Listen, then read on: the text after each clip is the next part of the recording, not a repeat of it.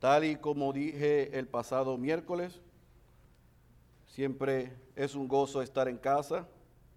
No hay nada mejor que la iglesia local. Podemos cumplir con responsabilidades ministeriales que tenemos, pero Dios y mi familia es testigo que deseábamos estar en casa para adorar al Señor. Estamos contentos de tener al hermano Gregorio otra vez con nosotros y hablando Lorén y Milena, también están por ahí. Así que estamos contentos de que estén con nosotros y seguimos orando por aquellos hermanos y hermanas que todavía están convaleciendo de salud. Rogamos al Señor que también, igual que ha restaurado la salud de algunos, restaure según sea su voluntad la salud de otros. Hace 10 meses yo estaba saliendo aproximadamente a las 4 y media de la mañana de mi casa, camino al aeropuerto para ir a la graduación de un grupo de internos nuestros de la residencia en plantación de iglesia. Y cuando iba camino de mi casa, vi un movimiento en la carretera de un sinnúmero de, de carros de la policía y de agentes federales. Un poco más adelante, llegando al aeropuerto, mi persona y todo el mundo nos enteramos de que sorpresivamente un eh, alcalde mm, muy famoso había acabado de ser arrestado por el gobierno federal. Y aunque obviamente, igual que a él, igual que a otros, eh, eh, le asiste la presunción de inocencia, es muy interesante lo que sucedió una semana antes del arresto de ese hombre o de ese señor alcalde. Y era que otro alcalde había sido arrestado y este alcalde que acababa de ser arrestado aquel jueves en la mañana estuvo de media tour por todos los medios de comunicación de nuestro país, eh, atacando, condenando lo que este señor alcalde, que fue arrestado una semana antes, había hecho. Es bien interesante porque un conocido periodista de este país que es muy incisivo, trató de preguntarle y preguntarle y preguntarle, pero usted no es capaz de hacer eso. Pero usted nunca haría eso. Y él dijo, no, yo jamás haría algo como eso. Yo jamás haría algo como eso. Nunca se me ocurriría hacer algo como eso. Una semana después, para sorpresa de nosotros, no de él, el gobierno federal lo arresta y tiene un caso en su contra. Tal como les dije el miércoles y lo he dicho en ocasiones anteriores. Al ser humano se le hace muy fácil ver el pecado de otros y condenarlo que ver el suyo propio y estar alerta. Lo voy a volver a repetir. Al ser humano se le hace muy fácil ver el pecado de otro y condenarlo, pero se le hace muy difícil y lo justifica el suyo propio. Lo que le sucedió a ese señor alcalde es lo que le ha sucedido por los pasados 30, 40 años a muchos en posiciones de liderazgo. Sin embargo, todos ellos que han caído han perdido de perspectiva que antes de caer en público, hace tiempo que habían decidido caer en privado. Y lo que nos enteramos es la consecuencia de algo que sucedió hace mucho tiempo. Pero en ese proceso, todos ellos pensaron, yo jamás haría esto. E incluso, como en aquella ocasión con este señor alcalde, son confrontados y advertidos, ¿tú eres capaz de hacer eso? Decimos, no, yo jamás haría algo como eso. Nunca haría algo como eso. Yo no soy capaz de hacer algo como eso. El personaje que vamos a ver hoy, que dicho sea de paso, es quien narra la vida, el ministerio, los sufrimientos, la muerte y la resurrección de nuestro Señor Jesucristo, sabe lo que es creerse más de sí mismo de lo que debería ser. Quien vamos a ver hoy es alguien que sabe que no se puede confiar en sí mismo. Así que la continuación del Evangelio según Marcos, viendo a Jesús a través de los ojos de Pedro, quiero que vayas a tu Biblia a Marcos capítulo 14 y vamos a leer una breve porción muy conocida en todos los en todas las estratas de la iglesia, muy mal explicada y aplicada.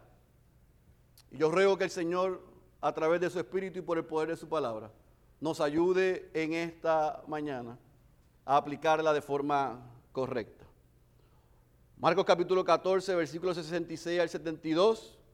Cuando esté ahí me dice amén. Vamos a leerlo, orar una vez más para pedir asistencia del Espíritu para el predicador y para la iglesia. Y entonces comenzamos a trabajar. Estando Pedro abajo en el patio, llegó una de las sirvientas del sumo sacerdote y al ver a Pedro calentándose, lo miró y dijo, tú también estabas con Jesús el Nazareno.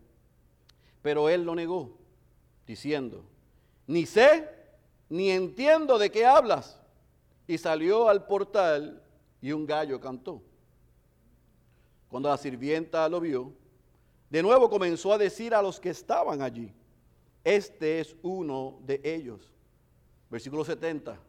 Pero él lo negó otra vez y poco después los que estaban allí volvieron a decirle a Pedro, seguro que tú eres uno de ellos, pues también eres Galileo. Pero él comenzó a maldecir y a jurar, yo no conozco a este hombre de quien habláis. Al instante un gallo cantó por segunda vez. Entonces Pedro recordó lo que Jesús le había dicho antes que el gallo cante dos veces, me negarás tres veces y se echó a llorar. Vamos a orar. Padre, te rogamos que tú nos asistas para poder entender y aplicar la enseñanza que hay detrás del momento más bajo en la vida del apóstol Pedro que seamos lentos para juzgarlo y condenarlo y seamos rápidos en identificarnos con él. Que podamos ver y aprender lo que sucedió, lo que él aprendió y con la esperanza con la que salió de este suceso. Te lo rogamos y te lo pedimos en el nombre poderoso de Jesús. Amén, amén, amén. Hoy vamos a ver el suceso y el momento más bajo del apóstol Pedro, porque Pedro niega al rey. Pedro niega al rey. Ahora, ¿qué vamos a ver durante estos seis textos? Yo he querido dividir este mensaje de esta mañana en dos puntos principales. Número uno, la caída gradual de Pedro. La caída gradual de Pedro. Si usted tiene su boletín o libreta, yo quiero que anote esto, porque antes de entrar de lleno al versículo 66 al versículo 72, yo quiero que repasemos cómo Pedro llega al momento más bajo de su vida y su ministerio. Otra vez, vamos a ver primero la caída gradual de Pedro y quiero que anote los versículos que ya los hemos estudiado, ya los hemos leído y ya los hemos explicado, pero los vamos a repasar nuevamente porque Pedro no llega a negar a Jesús tres veces sin que algo haya ido sucediendo. Así que vemos primero la caída gradual de Pedro en el versículo 27 al 31, el versículo 37, el versículo 40 al 42, el versículo 50 y el versículo 54. Entonces, después de ver por un momento la caída gradual de Pedro, nos vamos a concentrar en la negación de Pedro, que es lo que acabamos de leer del versículo 66 al 72. Pero yo quiero hacer justicia con Pedro. Porque aunque literalmente este es el momento más bajo de su vida y de su ministerio, ciertamente, tendríamos que, para hacer justicia, recordar quién es Pedro. ¿Quién es este hombre del que ahora leemos que niega al Señor Jesús, al Rey, tres ocasiones? Bueno, Pedro fue uno de los primeros discípulos reclutados. Se entiende que es el segundo, que primero es su hermano Andrés, y él te le comparte a Pedro, a Cefas de Jesús y Jesús llama a Pedro. Así que es uno de los primeros discípulos reclutados. en los tres años de vida y ministerio de Jesús, de ministerio de Jesús, perdón, nosotros vemos que Pedro es uno de los discípulos más cercanos a Jesús. A pesar de sus rabietas, de sus tantrum, a pesar de cómo era, era uno de los más cercanos a Jesús. Estaba muy, muy cercano, al punto que fue testigo de la transfiguración de Jesús. Fue uno de los que Jesús llamó y vimos hace varias semanas a que estuviese orando en el Getsemaní. Es este hombre el que era más vocal y al que los discípulos seguían. Fue el que a viva voz dijo, cuando Jesús preguntó quién era él, tú eres el Cristo, el Hijo del Dios, el viviente. Él fue el que dijo cuando Jesús dijo, ¿quieren seguir a aquellos que se van?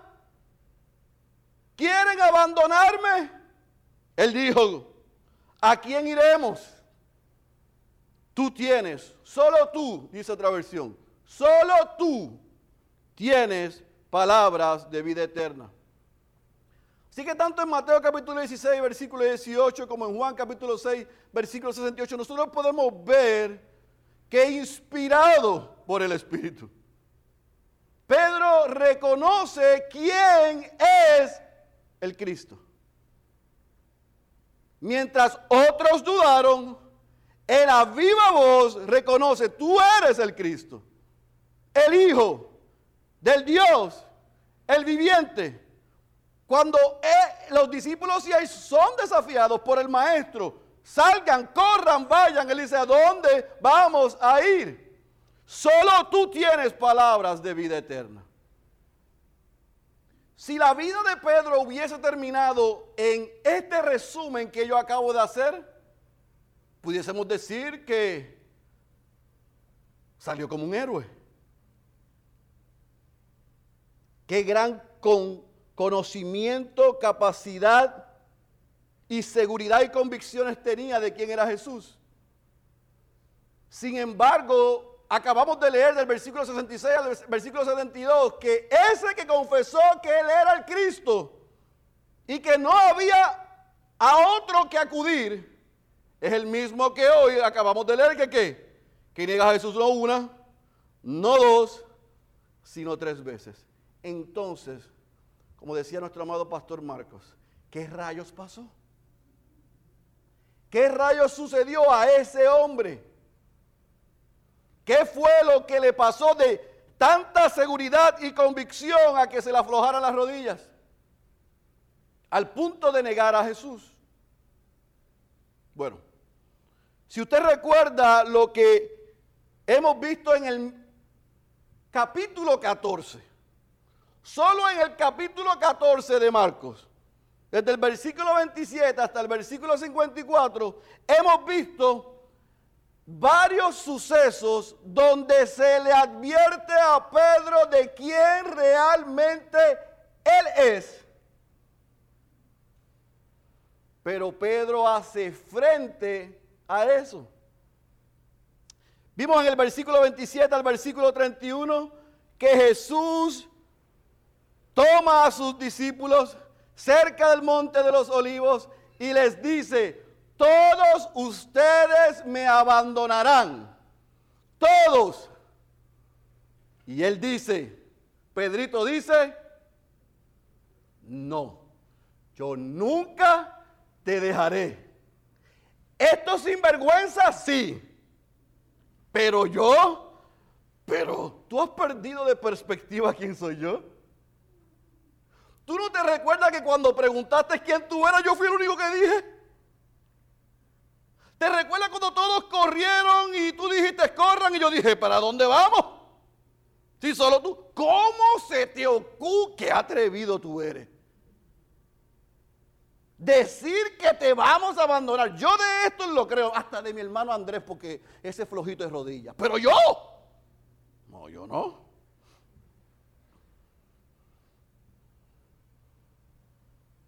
Jesús vuelve y dice, y le señala a él. Y Pedro dice, lamento decirte que estás equivocado, porque yo hasta mi vida daría por ti. No es que no te voy a negar, no es que yo te voy a abandonar, es que hasta mi vida estoy dispuesto hasta morir por ti.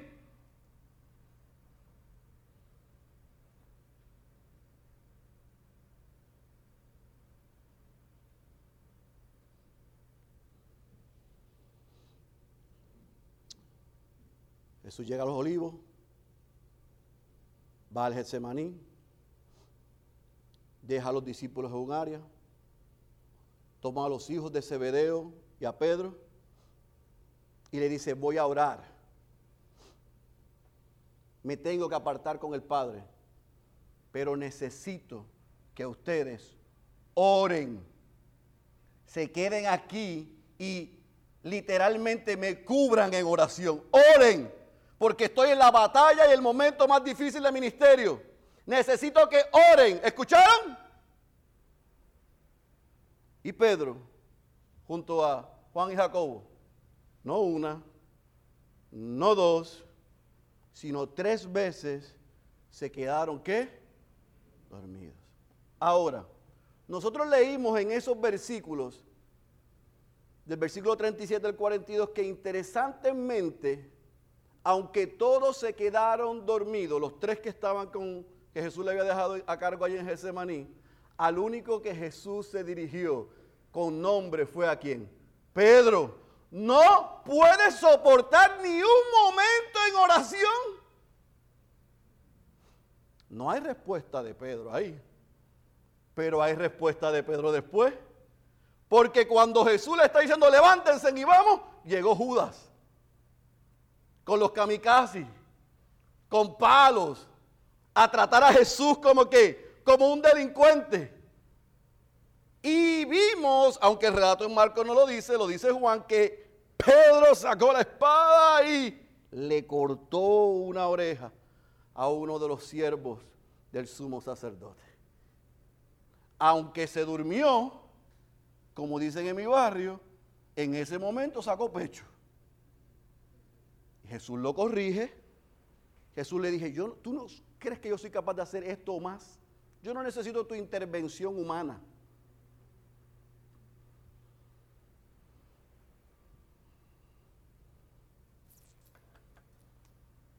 Luego de eso, vimos en el versículo 50 que cuando Jesús es arrestado, dice Marcos que Pedro dijo que todos lo abandonaron. Y cuando el texto dice todos, es que todos. Incluyendo a quién? Al guapo del barrio. Al corta oreja. Cuando vio que la cuestión estaba que poniéndose más difícil, corrió. Y vimos la semana pasada, en el versículo 54, que cuando Jesús es llevado a Anás a Caifás a la casa, Pedro seguía los sucesos, pero desde qué? Desde lejos. Al punto, escuche bien, que se integró con los siervos, los alguaciles y los que próximamente iban a castigar más profundo a Jesús. Aquellos que a los que ya comenzaron a hacerle daño físico a Jesús, cuando Jesús ha arrestado y ellos corren, Pedro está cerca de ellos. ¿Por qué es importante ver en lo que nos dice el capítulo 14? En cuestión de dos días, de dos días, de decir, yo no te abandonaré. Ellos sí. Yo daré mi vida por ti. Y aunque me quede dormido, lo estoy dispuesto a matar y cortar la cabeza al punto de abandonarlo y no relacionarse con él y mirarlo desde lejos, desde lejos. Yo estoy de acuerdo que en la vida de Pedro había una lucha, como aprendimos la semana pasada, entre temor y amor. Yo estoy de acuerdo con eso entre miedo por lo que estaba viendo y el amor que le tenía al maestro. Pero hasta ese momento en el versículo 54, mientras se está dando con Anás y Caifás esta escena de Jesús siendo enjuiciado, buscando el pretexto para condenarlo, el temor pudo más que el amor. El temor a perder su vida. El temor a perder su libertad. El temor a ser relacionado con Él pudo más que su amor. ¿Estamos claros hasta ahí? Porque si tenemos este orden de sucesos claro, podemos entender lo que dice el versículo 66 al versículo 72. Y otra vez, escuche bien, quien está relatando en Marcos lo que sucedió es el mismo Pedro. Marcos o lo recopiló porque se lo dijo Pedro, lo encontró, nadie sabe, pero es, es el suceso a través de los ojos de Pedro narrado por Marcos. ¿Por qué yo digo esto? Porque es importante que usted entienda que la negación de Pedro está en los cuatro evangelios. Mateo la cuenta, Marcos la cuenta, y ellos dos la cuentan bastante similar. Lucas nos da una perspectiva y añade un punto que vamos a ver ya mismo que es sumamente importante. Y Juan añade ingredientes que son que nos ayudan a entender mucho más lo que sucedió ahí. Así que antes de entrar a desglosar la negación de Pedro, yo quiero que nos ubiquemos en el suceso paralelo que viene pasando. Uno, la negación de Pedro no sucedió después de Jesús estar con el sumo sacerdote y con el Sanedrín. Está pasando paralelamente. ¿Estamos claros? Mientras Jesús está siendo enjuiciado o están tratando de levantar una farsa contra el testimonio que tenía que ser unánime como vimos la semana pasada. Mientras eso está sucediendo, ahora yo quiero que se ubiquen en la escena antes de entrar a los, versículos. Lea lo que Juan nos narra de este suceso. Juan es familiar o íntimo o conocido del sumo sacerdote. Y cuando Jesús es arrestado en Getsemaní y llevado a él, que ya es lastimado, que es herido y va camino, y entra para levantar el caso contra él, el apóstol Juan tiene acceso a la casa y el lugar donde Jesús está siendo enjuiciado. ¿Por qué? Porque era conocido, familiar del sumo sacerdote. Así que lo dejan entrar y él introduce a Pedro. Así que el versículo 54 que nosotros leímos la semana pasada, cuando viene sentándose él, acomodándose con ellos, ya está dentro de la casa. Pero no está solo, está de lejos el apóstol Juan. Por lo tanto, el relato de Juan es sumamente importante porque él vio, no solamente Pedro lo narra en Marcos, sino que Juan está diciendo algo que él vio, él estaba allí. ¿Están conmigo? ¿Y qué pasa? Dice el versículo 66 que están en el patio. Y una de las sirvientas, una de las sirvientas del sumo sacerdote lo identificó. Ahora, la mayoría entiende que lo que leímos en el versículo 54 es una negación de Pedro. Algunos estipulan que incluso es la primera negación de Pedro. ¿Por qué? Porque se asoció con aquellos que le estaban haciendo daño y quieren hacerle daño a Jesús. Sin embargo, en Marcos, claramente nosotros vemos tres negaciones. Lo que yo quiero decir y quiero que observen es y presten atención es que estas tres negaciones, la primera con la sirvienta del sumo sacerdote, ya se había orquestado en el corazón de Pedro. ¿Están conmigo? Porque él ya había no solamente decidido apartarse de Jesús, sino relacionarse con los enemigos de Jesús. Quiero que vean el orden de sucesos. De la cúspide, jamás yo haría eso a abandonarlo, a mirarlo de lejos, a relacionarse con el enemigo y ahora la escena lo atrapa. Porque la sirvienta del sumo sacerdote dice, versículo 76, ¿tú también estabas con Jesús el Nazareno? En otras palabras, el, el relato de Juan nos dice que alguien, que esa mujer deja entrar a Juan y a Pedro. Así que Pedro se siente y se está calentando. Estamos entre marzo y abril. Todavía hace frío. Así que se está calentando. Y ella lo mira y dice, tú estabas con él. Tú estabas con él. Ella no dijo, tú te pareces a uno que estaba con él. A mí me parece que tú parecías a uno de ellos. No. ¿Qué dice el versículo 67? Tú también estabas con Jesús el Nazareno. Tú también estabas con Jesús el Nazareno. ¿Qué dice el versículo 68? Pero él lo negó diciendo, ¿qué dijo? Ni sé, yo quiero que subraye eso, ni sé,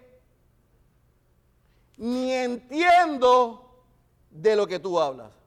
Escuche bien, él va en picada en cada una de sus negaciones, pero con esta la sacó del parque. Ella le dice, tú estabas con Jesús el Nazareno. Y él le contesta, yo no sé de lo que tú estás hablando. Y a ese ni sé quién es. Yo no sé de lo que tú estás hablando. Y a ese ni lo conozco. ¿Está conmigo? Recuerde que el versículo 54 nos dice que él estaba de lejos, se sentó, aquí nos dice que se está calentando, ella lo identifica, ella lo señala, tú eres uno de ellos, ¿qué rayos haces con nosotros? Y él dice, yo ni sé quién es ese hombre y no sé de lo que estás hablando. ¿Está conmigo?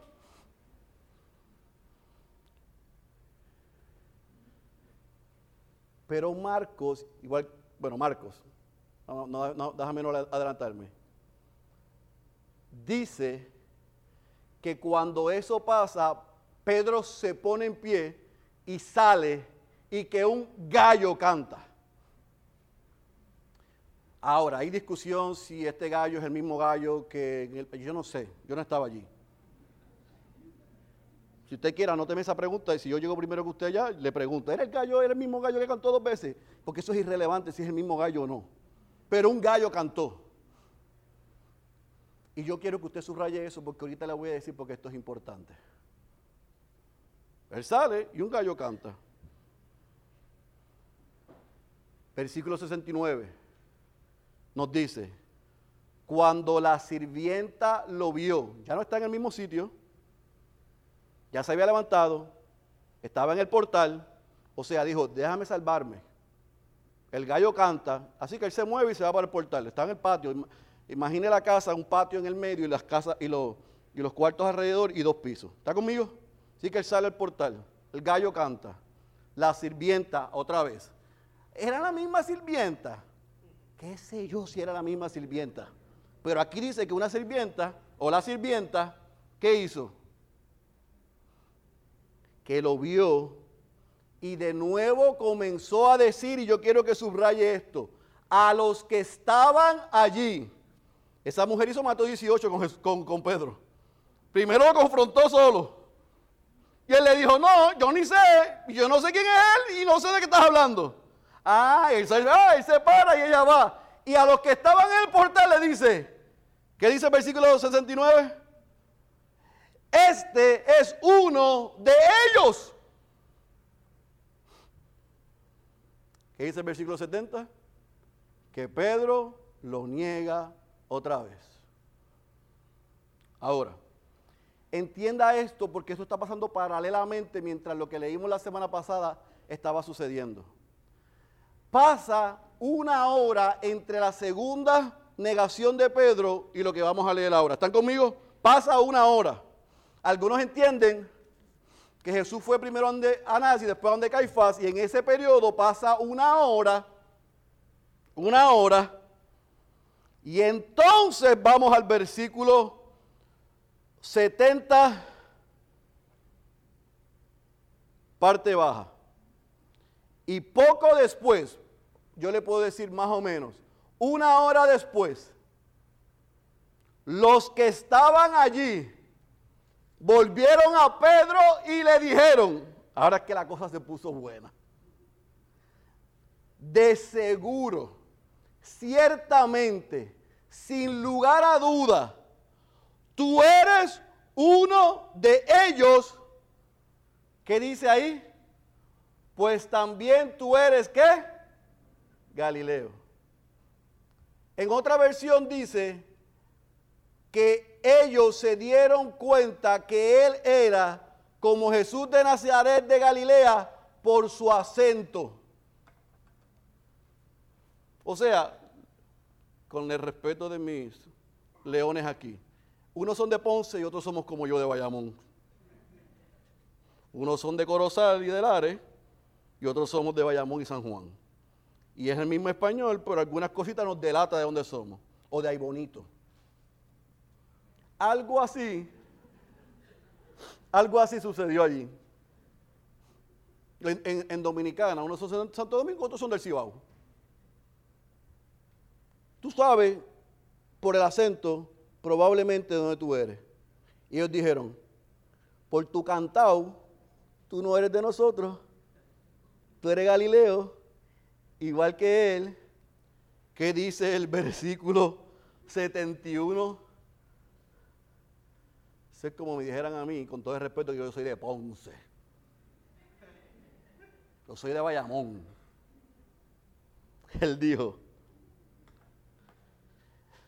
dijo él, dijo él a Marcos que él comenzó a maldecir y a jurar yo quiero que antes de la expresión se detenga un momento para que piense lo que, a lo que llegó Pedro.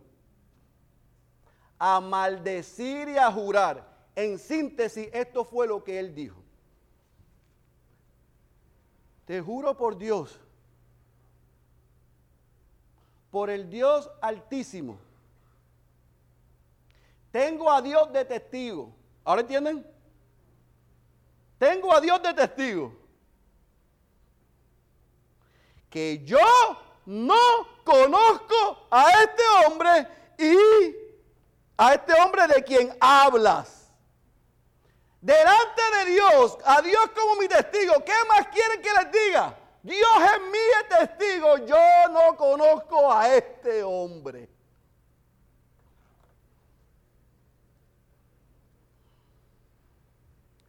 ¿Qué dice Marcos, Pedro, Mateo, Lucas y Juan?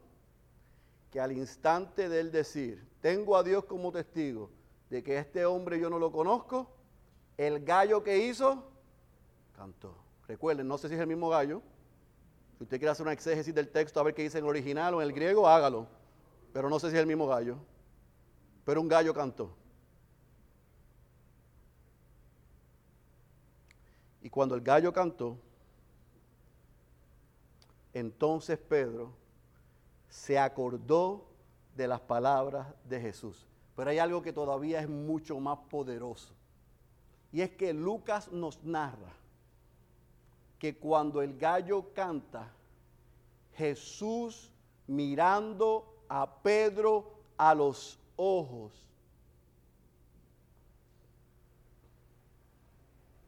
Entonces Pedrito recordó la profecía de Jesús. Pedro, Pedro.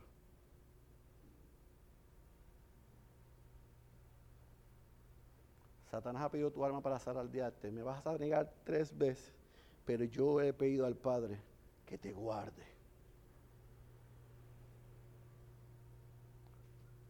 Gallo canta, y aquí yo me quiero detener. No estoy predicando Lucas, ya lo prediqué. Y un día, día de esto lo predicaremos.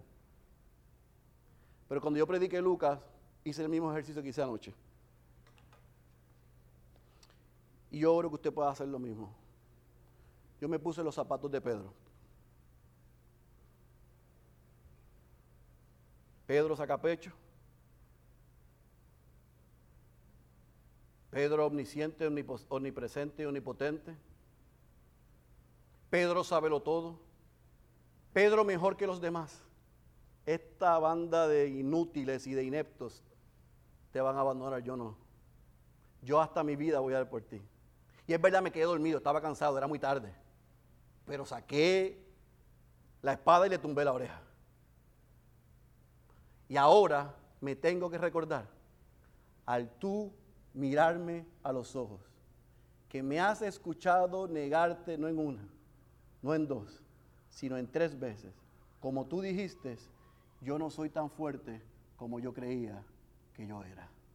Yo no soy tan capaz como yo creía yo era. Yo no soy tan valiente como yo creía que yo era. Ah, ahora sí tengo que aceptar que tú tienes razón y yo no. Y dice Marcos, y dicen los evangelistas, que Pedro lloró. Pero otro nos dice que Pedro lloró amargamente. Y otro nos dice que Pedro corrió, abandonó la escena.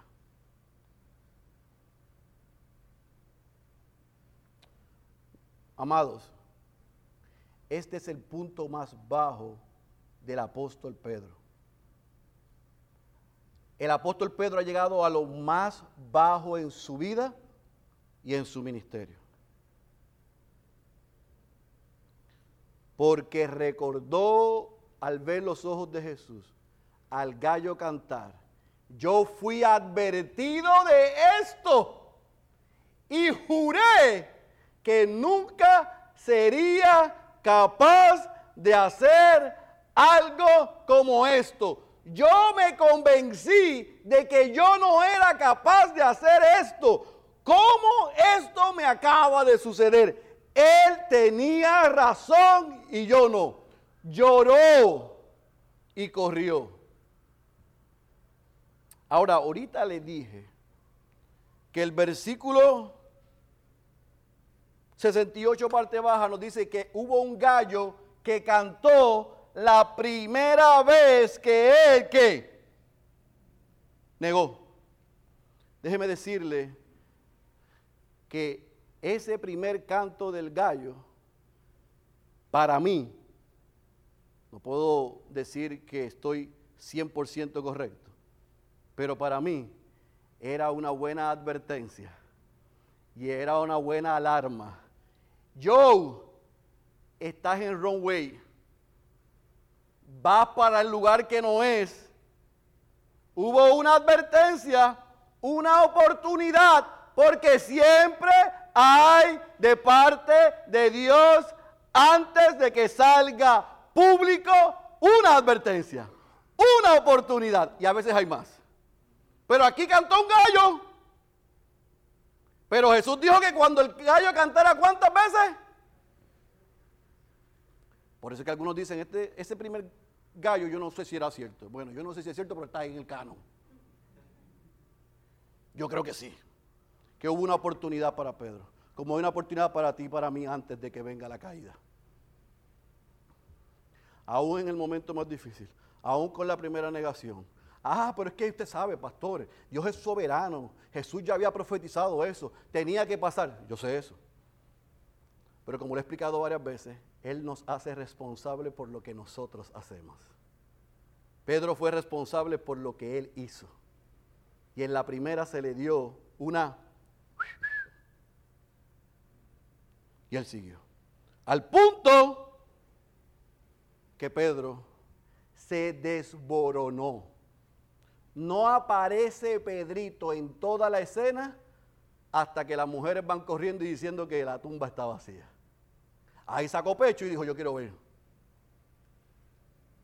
Así que después de esto y todos los sucesos que seguimos viendo en el capítulo 14, capítulo 15 y la primera parte del 16, Pedro no aparece. En otras palabras, Pedro fue confrontado con Pedro. Pedro se encontró con Pedro y a Pedro no le gustó quien Pedro era. Bendita gracia y bendita misericordia. Porque Jesús había orado para que eso pasara.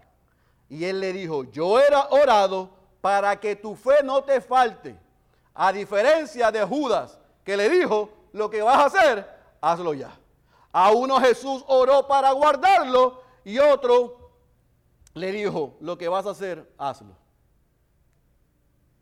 La pregunta que hice cuando prediqué Judas es la pregunta que hago ahora antes de aplicar. ¿Quién eres tú? ¿Quién soy yo? ¿Pedro o Judas? ¿Respondes como Pedro porque estás confiado o respondes como Judas? Ahora, ¿cómo podemos aplicar este mensaje para nosotros? ¿Qué cosas nosotros podemos aprender? Lo primero que debemos hacer desde mi perspectiva es preguntarnos cómo nos parecemos a Pedro. Yo le dije al principio, no juzgue a Pedro, sino que ubíquese en el lugar de Pedro. Y hay varias cosas, al menos cinco cosas, que en mi estudio personal yo puedo ver en Félix, y espero que les ayude a ustedes, que yo me parezco a Pedro. Número uno, Pedro, igual que yo, minimizo las palabras y las advertencias de Dios, las palabras de Cristo. Yo, al igual que Pedro, minimizo las palabras y las advertencias de Dios, de Cristo. Y maximizo, número dos, mis opiniones y confío en mis fortalezas. Dios dice en su palabra, Cristo dice esto, y yo tomo el consejo de Dios, la autoridad máxima lo que es suficiente sobre todas las cosas y tiene toda autoridad. Y lo minimizo para maximizar mis opiniones basadas en mi fortaleza y mi conocimiento. Si la Biblia dice, y hay algunos que son más espirituales que otros, no te lo dicen abiertamente, pero con sus actitudes y sus acciones te lo demuestran. Si Dios dice esto, a mí me tiene sin cuidado, yo lo que opino es esto porque yo creo, yo sé, yo soy fuerte. Jesús dio advertencias una y otra vez y Pedro dijo, sí, sí, sí, sí, son ellos, no yo. Yo estoy en otra estratosfera. Minimizamos a Dios, maximizamos al hombre. Número tres, al igual que le sucedió a Pedro, yo puedo confesarle a ustedes, sin temor, que en mis grandes pruebas y dificultades, ha salido a relucir no lo que yo creía que yo era, sino lo que yo realmente soy.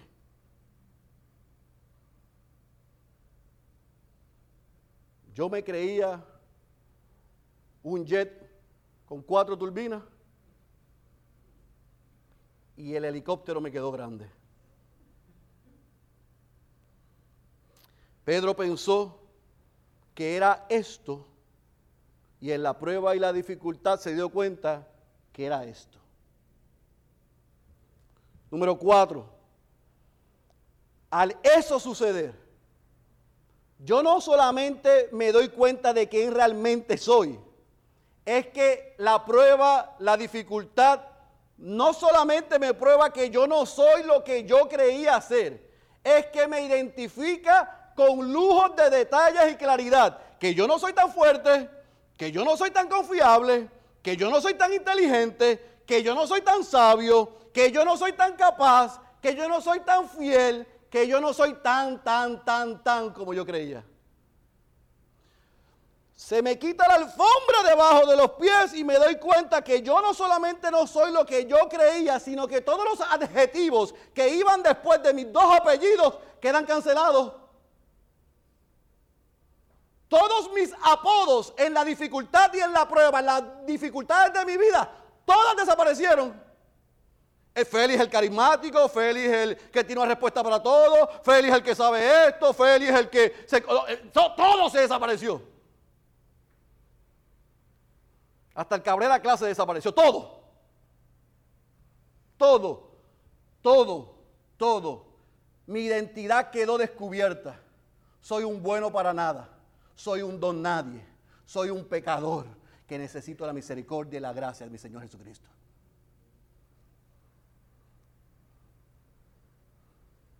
Cuando en Juan 21 Pedro está pescando, bueno, estaba supuestamente pescando y no pescaba nada. Y Jesús llegó. Hay algo que a mí me llama la atención, que algunos que quieren hacerlo más difícil que yo, dicen que él estaba desnudo porque así se pescaba antes. es verdad, puede ser cierto, pero yo creo que en el ámbito espiritual, esa escena de Jesús llegando allá, a entrar donde estaba Pedro desnudo, así terminó Pedro, desnudo, sin ninguna capa, sin ninguna ropa de arrogancia, de soberbia, de autoindependencia, de autoconfianza. Quedamos sin nada. Pero número cinco, cuando eso sucede, que nos quedamos desnudos, siendo lo que somos, siendo lo que realmente somos, podemos reconocer que el mismo Dios, a través de Cristo, que había orado, que la fe de Pedro no faltara, es el mismo Dios que ora por nosotros cuando Él orquesta todas las cosas para que nuestro yo y nuestro orgullo sea destruido y solamente lleguemos a la conclusión de que lo único que tenemos es Dios, para como dice Piper, sea lo único que entendamos que necesitamos. Pepe entendió que lo único que tenía era Dios. Y Pepe entendió que era lo único que le hacía falta. Se derrumbó para Pedro lo que él había construido y desde ese momento en adelante la persona de Cristo iba a ser formada en Pedro para convertirse en el vocal de los apóstoles, el que iba a predicar el primer sermón, en que el libro de los hechos una y otra vez dice, yo no puedo dejar de decir lo que hemos visto y lo que hemos oído, yo no puedo dejar de compartir lo que la persona de Cristo hizo en mí, ya yo cometí ese error y no lo vuelvo a hacer. Yo sé que usted está pensando, pero Pablito lo regañó cuando no estaba con los gentiles. Todavía hay deficiencias de carácter que tienen que ser trabajadas. Pero primera de Pedro y segunda de Pedro nos asegura a nosotros que la obra estaba casi terminada. Y yo sé cómo se terminó. ¿Usted sabe cómo? Cuando iba a ser crucificado y le dijo, al revés. Al revés. Porque no soy capaz de ser crucificado igual que mi maestro ponme al revés. Él creció, Pedro menguó. Bendita gracia, bendita misericordia, bendito amor, bendito perdón, bendita destrucción de la persona que Pedro había construido.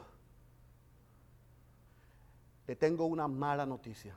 Dios está en el negocio de desbaratarnos por completo. Quiere romper todo lo que hemos construido para que Él pueda ser exaltado en nosotros y a través de nosotros.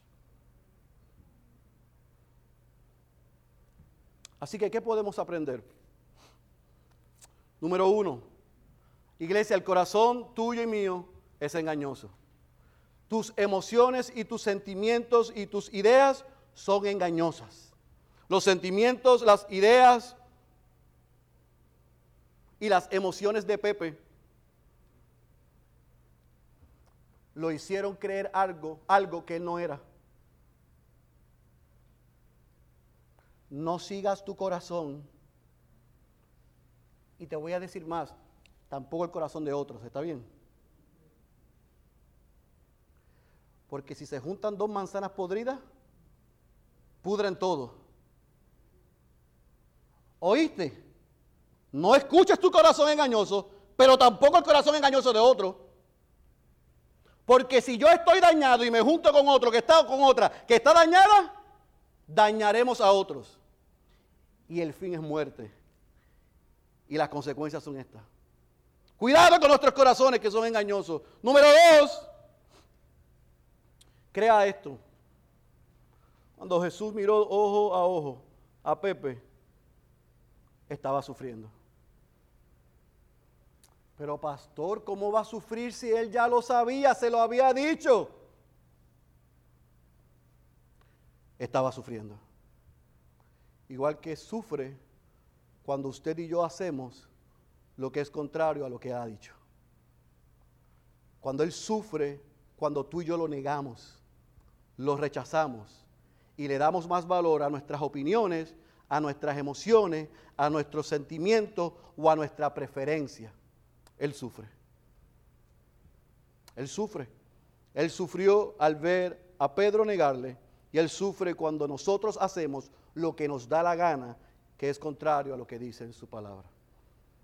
Sin embargo, número tres, a pesar de Pedro y a pesar de nosotros, la gracia de Dios y su amor reflejado en la persona de Cristo está dispuesto y disponible para perdonarnos. Porque su gracia es mayor. Yo escuché esta semana y le compartí a Denise el jueves o el miércoles cuando salimos de aquí un video del doctor, del pastor y profesor de Southern, Herschel York, que estaba predicando en su iglesia la semana pasada sobre el atonement. Eh,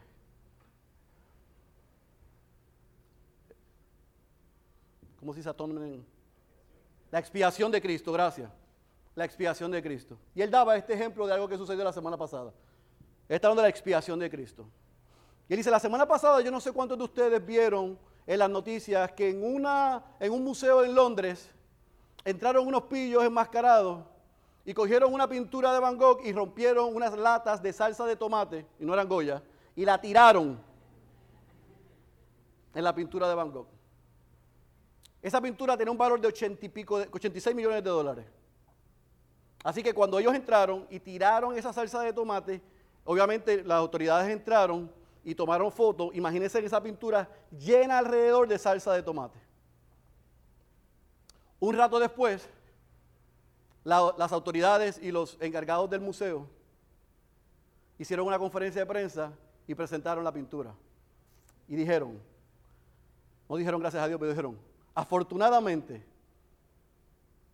eh, todo quedó resuelto, encontraron a los ladrones, pero la pintura quedó intacta. Y la gente se sorprendió. Sí, porque tenía un material tan y tan y tan y tan fino que era invisible ante los ojos de las personas, pero protege a la pintura de cualquier daño que quiera hacer el hombre. Pastor y doctor George dijo, así es la obra de Cristo en nosotros. Se mete en el medio y cuando Satanás quiere hacer algo contra sus hijos y cree que lo logró, la obra de Cristo está en el medio y no permite que usted y yo suframos las consecuencias porque Él ya pagó el precio por nosotros. Pedrito era un bendecido, bienaventurado y dichoso porque Cristo estaba a punto de ser crucificado por él. Y había orado al Padre que su fe no le faltase. En otras palabras, aun cuando Pedro llegó a lo más bajo, Cristo se metió en el medio y lo protegió. Y el Pedro, después de llegar a lo más bajo, vemos que llegó a lo más alto. No por su mérito, no por su habilidad, no por su talento, no por su capacidad, no por sus sentimientos, no por sus emociones, sino por la persona de Cristo en él.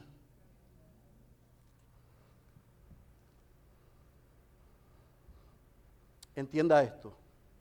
Pedro fracasó porque soltó la mano de Cristo. Pedro fracasó porque soltó la mano de Cristo. Pedro fue restaurado porque Cristo fue detrás de él y lo tomó de su mano. Juan capítulo 21, versículo 15 al 19. Usted y yo podemos llegar, y Dios quiera que sea así en esta mañana, porque algunos necesitamos entender hoy que somos, somos y somos unos fracasados, para que podamos ser restaurados. Para que eso suceda, para que tú puedas entender y yo pueda entender que somos fracasados, tenemos que seguir el consejo de Juan Calvino. Sabiduría, la verdadera sabiduría, decía Calvino, es tener un conocimiento de Dios correcto, pero también un conocimiento correcto de nosotros mismos. Si yo sé quién yo soy, no se me va a hacer tan difícil reconocer quién es Dios. Pero una distorsión en una opinión sobre mí me hace tener una distorsión y en una opinión distorsionada sobre Dios. Entonces bajo a Dios y me maximizo yo. Por lo tanto, aunque estas palabras con las que concluyo este mensaje la dijo el apóstol Pablo, yo les puedo asegurar a ustedes que al apóstol Pedro las puede afirmar. Y es mi oración que todos en esta tarde ya podamos decir lo mismo. Por gracia sois salvos, por medio de la fe. Y esto no de vosotros, pues es don de Dios. Pedro fue lo que de aquí en adelante llegó a ser solamente por la gracia de Dios y los méritos de Cristo. Ubícate y ubiquémonos donde corresponde. No somos lo que creemos ser. Somos peor de lo que somos y peor de lo que creemos que somos. Pero por la gracia de Dios ya no somos lo que antes éramos. Y eso es una buena noticia. Que Cristo tomó nuestro lugar y fue a la cruz a recibir el castigo que iba en nuestro lugar. Y el Padre no solamente encontró acepto ese sacrificio, ese intercambio, sino que lo levantó de entre los muertos y hoy está intercediendo por ti y por mí, para que cuando lleguemos a los puntos más bajos, en vez de negarlo, digamos,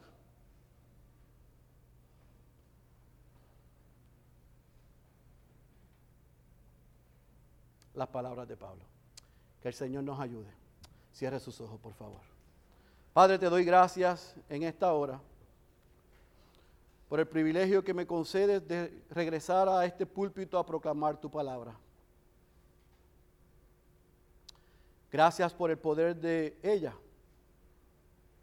Ella tiene toda la autoridad y ella tiene toda la suficiencia para cambiar y transformar los corazones de los hombres para salvar a los perdidos. Y aquí hay gente en medio nuestro, oh Dios, que te han dado la espalda y que viven creyendo que son los dueños de sí mismos y que tienen una mejor idea para ellos y para vivir. Y que solamente tienen que venir de vez en cuando y de cuando en vez o regularmente a este recinto, escuchar historias para seguir viviendo su vida de la misma manera. Te hemos rogado que a esos que no son tus hijos y tus hijas, hoy tú le hayas quitado la venda de sus ojos, le hayas dado un corazón nuevo, le hayas dado la fe para que ellos puedan venir hoy en reconocimiento, pero también en arrepentimiento y confesar que son pecadores y que necesitan un Salvador. Y ese es Cristo Jesús. Pero también te pedimos de manera especial en esta tarde, por tu iglesia, por los que hemos sido lavados por la sangre de Cristo, los que tenemos la bendición de ser llamados tus hijos y tus hijas. Hoy reconocemos, Señor, nuestra incapacidad, nuestra impotencia y que estamos tristemente y lamentablemente en el lado incorrecto de la historia. Y nos hemos ubicado, Señor, en el lugar que solamente a ti te corresponde. Y te hemos ubicado a ti, Dios, en el lugar que tú has determinado para nosotros. Hemos maximizado nuestras opiniones, nuestras preferencias, nuestros gustos. Estamos totalmente desubicados, Señor. Y por eso te queremos pedir perdón en esta tarde. Al menos yo, Señor, te quiero pedir perdón. Pero yo estoy seguro que en este recinto además de mí, hay dos o tres que podemos decir, perdón Señor. Perdónanos Dios. Perdón por maximizar nuestra persona y minimizar la persona de Cristo. Gracias, porque a través de tu palabra, si la prueba no ha llegado, tú nos revelas que no somos lo que creíamos que éramos. Y si estamos en medio de la prueba, bendita prueba, porque nos da la oportunidad de darnos cuenta que no somos tan fuertes, tan capaces, tan sabios, tan omnipresente, omnipotente, omnisciente, todos poderosos que hemos creído ser. No somos tan fieles y tan confiables. Somos polvo. No somos nada. Fuera de ti, no somos nada. Y hoy muchos de nosotros hemos llegado a la realización de que estamos viviendo exaltando nuestras opiniones y nuestras preferencias, nuestro orgullo y nuestra arrogancia y nuestra soberbia. Pero hemos sido advertidos de las consecuencias que eso tiene. Y eso solamente es posible por dos cosas. Porque tú nos amas y porque tu espíritu mora en nosotros. Y a través de la proclamación de tu palabra y el poder de tu espíritu, hoy nosotros podemos ver que realmente no somos lo que creemos ser, pero que eso no es malo, eso es bueno, porque eso nos permite arrepentirnos y correr a ti, no correr de ti. Y por eso hoy te queremos pedir perdón como iglesia por nuestras actitudes. Perdónanos, oh Dios, por pensar y tener una opinión de nosotros más alta de la que debemos tener. Pero también perdónanos porque algunos tenemos una opinión más baja de la que debemos tener. Y debemos pensar de nosotros con cordura. Y la medida para pensar es la obra de Cristo en nosotros. Señor, recuérdanos el Evangelio, lo que tú hiciste a través de Cristo en nuestro favor. Y ayúdanos a vivir a la altura de tan glorioso sacrificio, también resurrección y también bajo la esperanza de que un día vendrá de este lado y moraremos juntamente con Él por siempre. Y esas palabras de que moraremos juntamente con Él por siempre es el reconocimiento de que Cristo es Rey y nosotros no. Y por eso te pedimos que salgamos de este lugar, ubicados donde debemos estar, glorificándote y agradeciéndote por tu palabra y la obra de tu Espíritu. Ayúdanos, Señor, a poner en práctica lo que hemos aprendido. Esa es nuestra oración. En el nombre poderoso de Jesús. Amén, amén y amén.